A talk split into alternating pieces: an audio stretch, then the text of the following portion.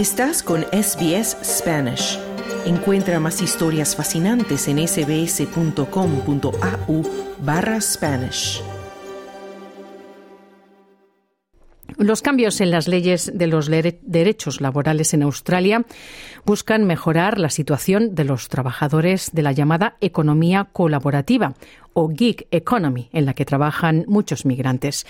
Sin embargo, esas mejoras no se aplicarán directamente, sino que habrá que pelearlas.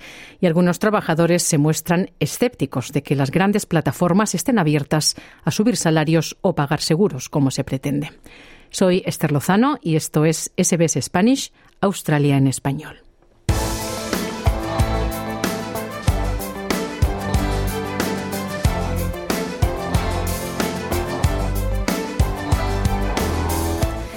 El Senado australiano aprobó hace unos días el borrador final de reforma laboral que busca cerrar lagunas respecto a los derechos de los trabajadores. Uno de los cambios más significativos afectarán a partir del 1 de julio a aquellos que trabajan bajo plataformas digitales de economía colaborativa para hacer, entre otros, servicios de reparto y transporte. Estos trabajadores podrán tener protecciones adicionales contra la explotación en el trabajo, con mínimos salariales, tasas por trabajo en fin de semana, jubilación, seguros, etc. Se calcula que más de un cuarto de millón de australianos se podrían beneficiar de estos cambios en la ley. Esta mañana conversé con Gabriel Daín, del Centro de Trabajadores Migrantes de Victoria, quien comienza explicando qué es exactamente la economía colaborativa o gig economy por su nombre en inglés. Sí, los trabajadores de la economía colaborativa son parte de una nueva manera de trabajar en Australia y en el mundo de los últimos quizás 5 a 10 años. Es un modo de, no empleo, pero de trabajo en el cual los trabajadores se suscriben a una plataforma digital a través de la cual reciben trabajo bajo demanda. Y los trabajadores pueden elegir cuándo toman trabajos u horas eh, y la plataforma digital se los ofrece. Los trabajos más comunes que se hacen de este, a través de este método son repartidores, conductores de pasajeros, pero también puede ser intérprete, traductores y otros oficios, y a través de plataformas que conocemos como Uber, Menulog y otras plataformas digitales de ese, de ese tipo. Era Gabriel Dain del Centro de Trabajadores Migrantes de Victoria. El Gobierno afirma que la falta de estándares en torno a los trabajadores por encargo ha contribuido a condiciones laborales inseguras y estima que al menos 13 trabajadores de servicio de reparto han muerto en las carreteras australianas en los últimos años. Por el momento no hay datos disponibles del número exacto de personas que dependen de la economía colaborativa para obtener ingresos. Sin embargo, las tendencias muestran un gran aumento en el tamaño de este tipo de economía en los últimos años y, según datos del Gobierno de Victoria, los trabajadores inmigrantes tienen casi el doble de probabilidades de tomar este tipo de trabajos si se les compara con el resto de la población. Fernando Vargas es uno de ellos. Él es ingeniero civil y vino de Colombia hace un año con una visa de estudiante. Mientras estudia y trata de convalidar su titulación para trabajar como ingeniero, toma trabajos en plataformas de economía colaborativa en Melbourne.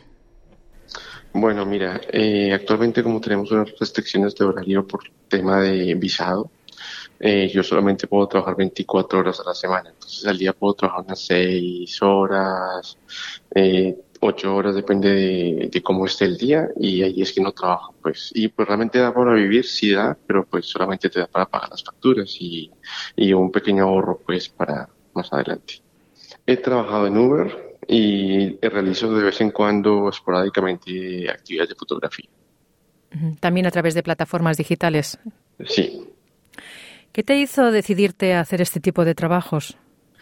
Bueno, pues primero quería también tener un poco de control sobre mis horarios, porque digamos que tú sabes que al estudiar, pues muchos empleadores no les sirve que tú estés estudiando a ciertas horas porque necesitan que estés a esa hora disponible para trabajar.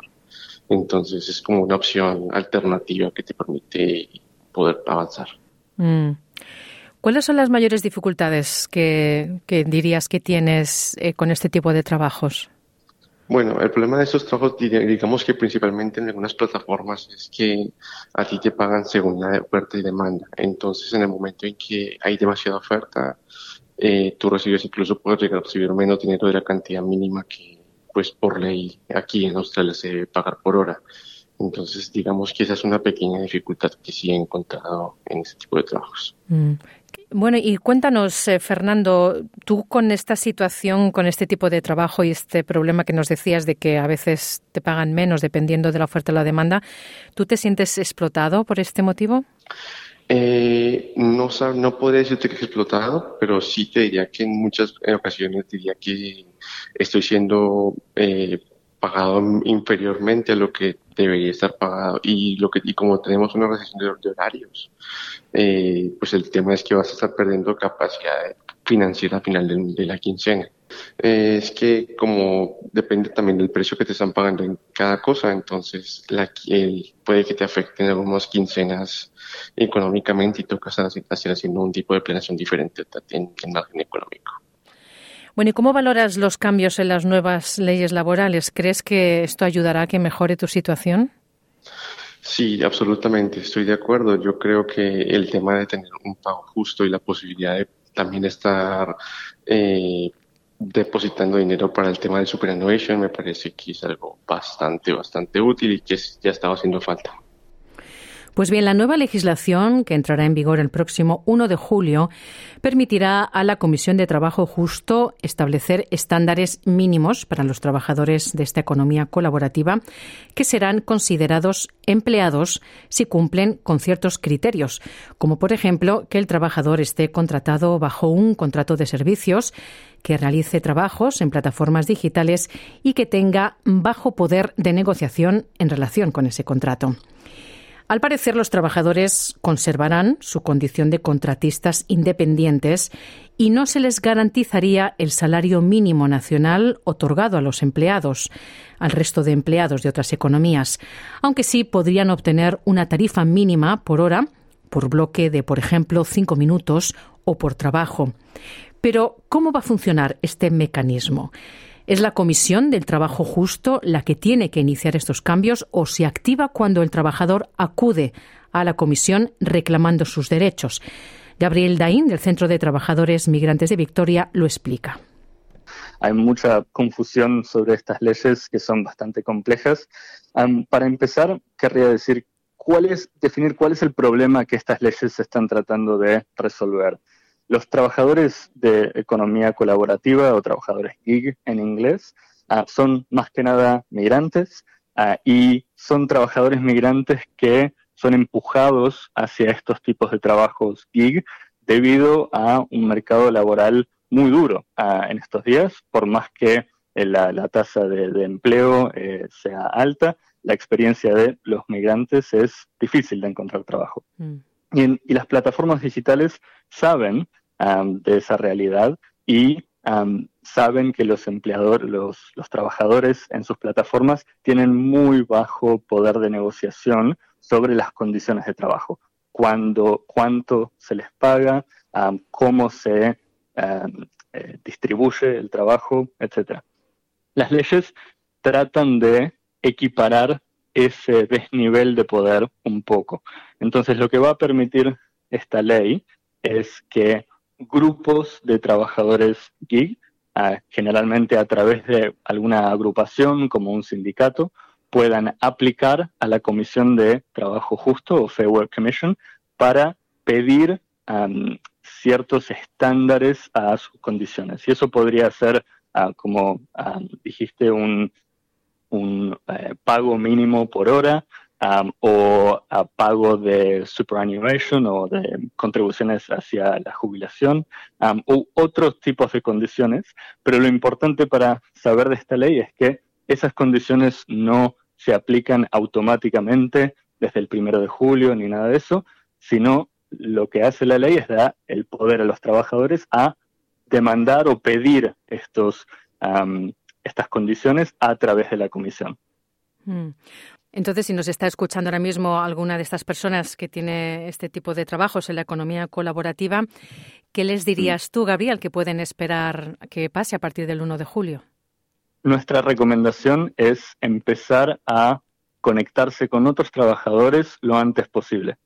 La ley le permite a los empleadores, tanto como a los trabajadores, hacer aplicaciones a la Comisión de Trabajo. Y nosotros sabemos que las eh, plataformas digitales van a estar listas para hacer aplicaciones que los beneficie a ellos. Tratar de mantener el pago mínimo bajo, condiciones bajas, para maximizar las ganancias del negocio. por esa razón, recomendaremos que a todos los trabajadores gig empiecen a agruparse, a organizarse, contactarse con los sindicatos relevantes, como el Sindicato de Trabajadores ah, de Transporte o el Sindicato de Trabajadores Profesionales, Professionals Australia, um, para um, empezar a desarrollar eh, demandas, lista de pedidos y estar listos para el primero de julio para hacer reclamos a la Comisión de Trabajo Justo que beneficie a los trabajadores. Fernando Vargas dice sentirse motivado para reclamar sus derechos laborales cuando llegue el momento. La verdad sí, creo que como trabajadores tenemos el derecho y también la obligación de pues, hacer respetar también nuestros derechos como laborales. Aparte de eso, también tengo entendido, no me ha pasado a mí, pero entiendo que algunas personas desafortunadamente los han contactado y afuera de sus horarios laborales, lo cual también ha afectado un poco pues sus temas de tiempo, de disponibilidad, están ocupados y eso, es bastante complicado. Entiendo que la ley también cubre y cobija ese tipo de cosas. ¿Tienes esperanza en que las cosas cambien para tu beneficio pronto? Por supuesto. Bueno, hemos también eh, escuchado situaciones de personas trabajando en este tipo de, economía colaborativa, como se dice, gig economy.